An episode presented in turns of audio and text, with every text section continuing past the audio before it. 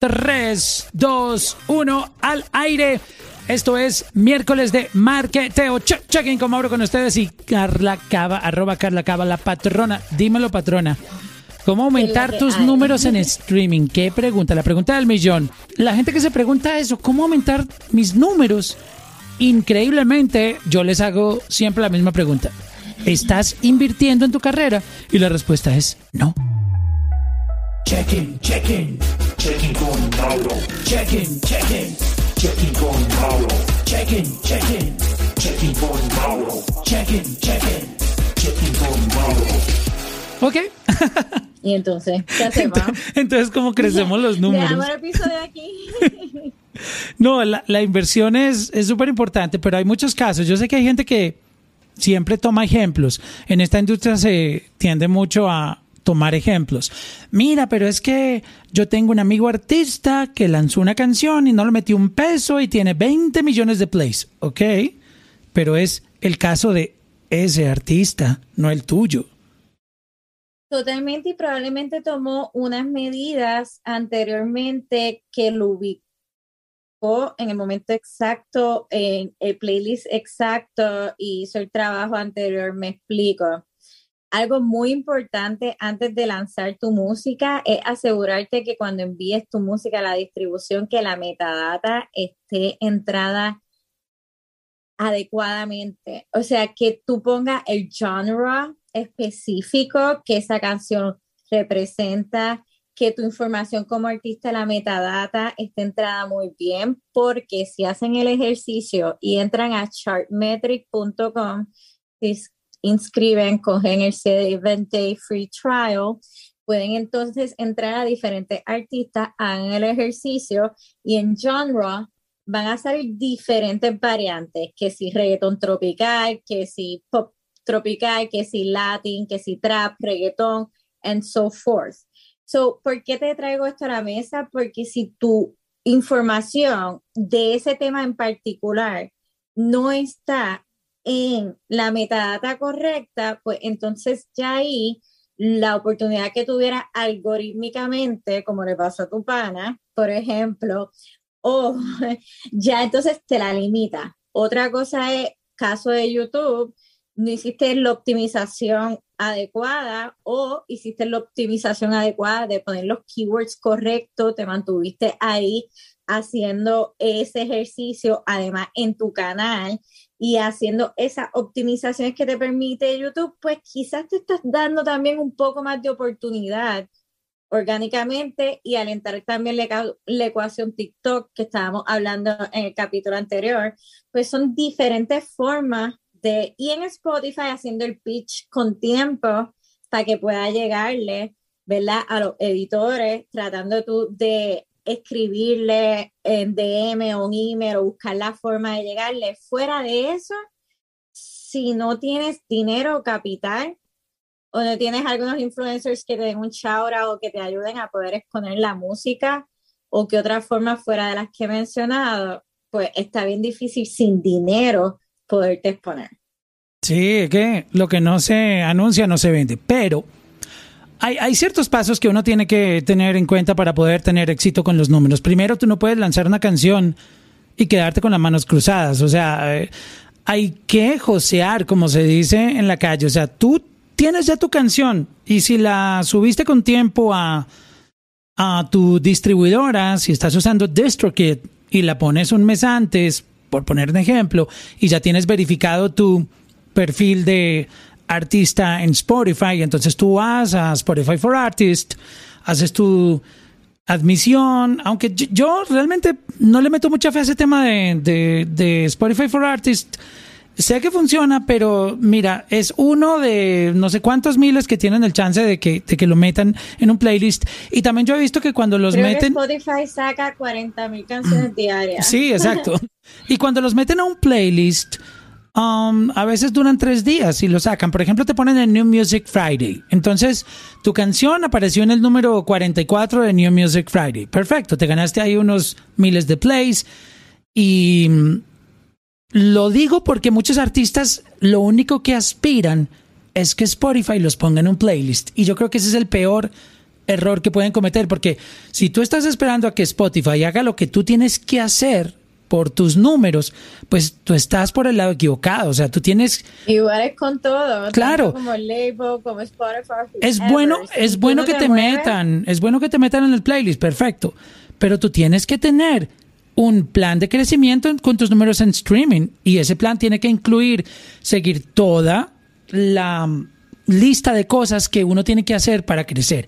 Y una de ellas es tus posts en Instagram tienen una lógica, o sea, tú has notado que a la gente le gusta que tú postes fotos de tus nalgas.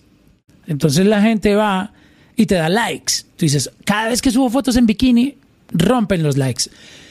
En Spotify también hay un algoritmo y ese algoritmo incluye pre-save, que significa correcto, tengo que la... es muy importante. El, el pre-save significa tengo la intención y aunque no haya escuchado esta canción, quiero oírla cuando salga. O sea, el algoritmo ya está como que, ok, esta gente está muy interesada en escuchar algo que no han escuchado, porque les interesa este artista. Ahí ya tiene un puntito ganado positivo con, con el algoritmo. Cuando tú sacas esa canción y si te rebuscas que la gente te ponga en playlists personales, que la gente te, te dé follow como a artista, canción, o sea, activa. álbum en una playlist, como que tomen acción dentro Exacto. de la plataforma en tu tema, eso puede ayudar ¿Para qué te sirven entonces tus amigos? O sea, si tú tienes amigos y no puedes Para que escribirles... puedas entrar a las playlists algorítmicas. Ajá. Te sirven tus amigos. Es, por, por eso, si, si tú no puedes escribirle a un amigo por WhatsApp, hey, parce, ¿cómo estás? ¿Podrías grabar mi canción en tu playlist? O sea, si tus amigos no te sirven para eso, entonces, ¿para qué los tienes? O sea, si no te van a apoyar, entonces búscate otros amigos porque ese es el primer círculo que apoya a un artista, su familia, los vecinos. es esencial para Ah, esos momentos. Claro, Eso es- todo sí. empieza por tu comunidad. Entonces, si tú pones a rodar todo eso con el pre-save, haciendo que la gente te meta en los playlists, um, buscando la manera de que regalas algo. Mira, voy a regalar unos audífonos. Si tú le das play a mi canción o me sigues en Spotify y me, y me mandas un screenshot, o sea, activa ese algoritmo para que él pueda trabajar por ti y empiece a recomendar tu música. Y otra cosa, utiliza los ads. Yo conozco proyectos. De hecho, tengo un, un podcast, antes de que tú nos entres a hablar de sobre los Facebook ads que son vitales para, para crecer en números. Eh, hay un podcast que yo tengo, no recuerdo el número, lo voy a chequear por aquí rapidito, que se llama como facturar 100 mil dólares anuales en Spotify, que son reales, no es, no es paja, no es mentira.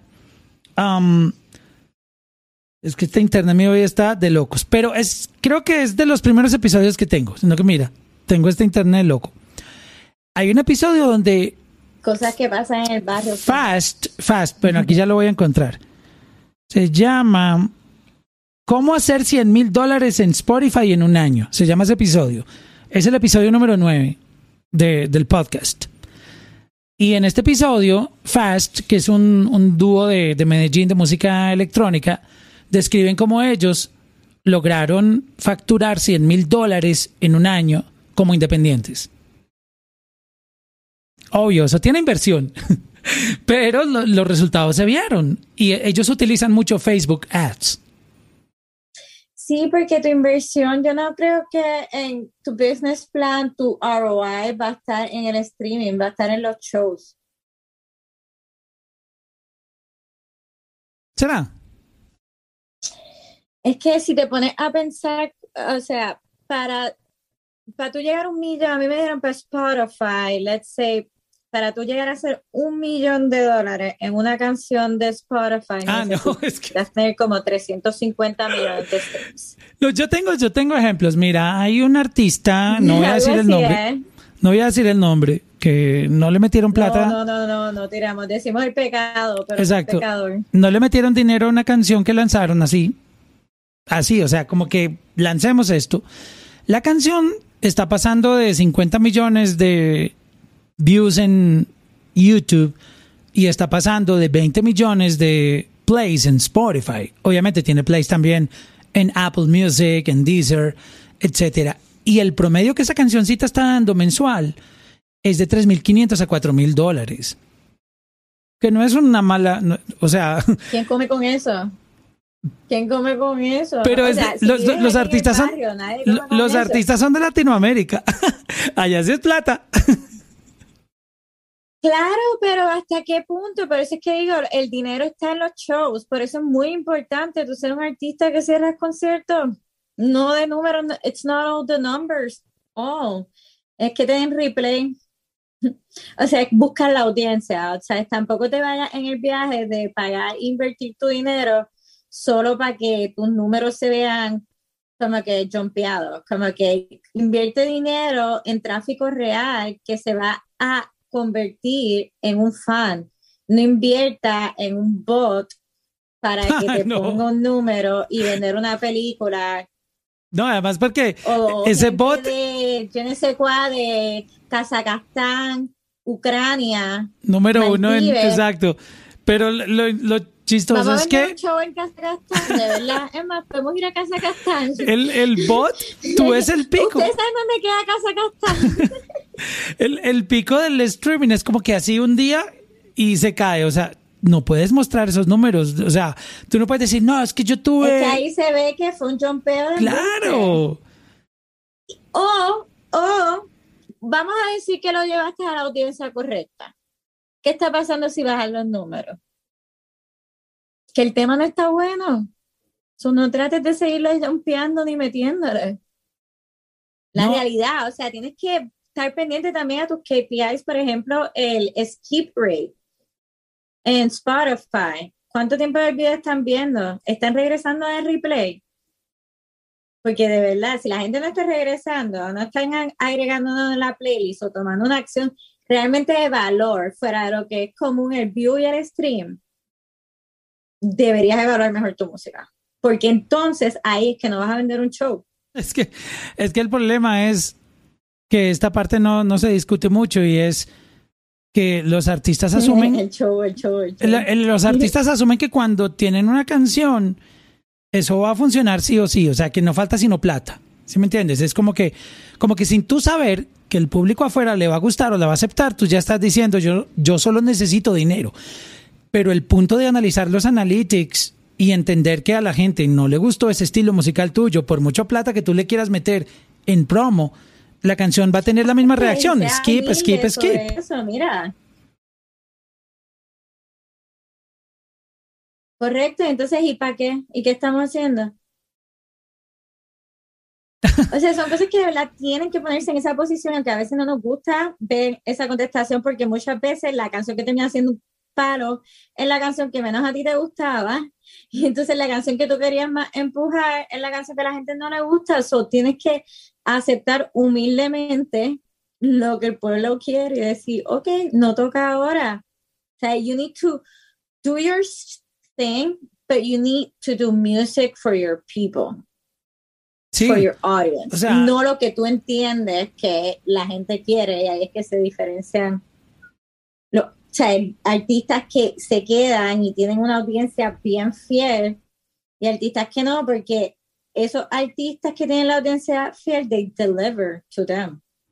So, es importante que, que tú entiendas y aceptes que muchas veces las canciones que estás lanzando, la misma data te está diciendo que no son las adecuadas, que a la gente no le está gustando. Entonces, por mucha promo que tú le quieras hacer, el resultado va a ser el mismo. Más O sea, no es skips, solo invertir más plata, es también analizar la plata. Eso es lo que quiero decir. No, claro, pero también, también la data de tu uh, Spotify for Artists o de tu Apple Music for Artists o Amazon Music for Artists, O Charmetric, puedes hasta chequear la Claro. data de los otros también.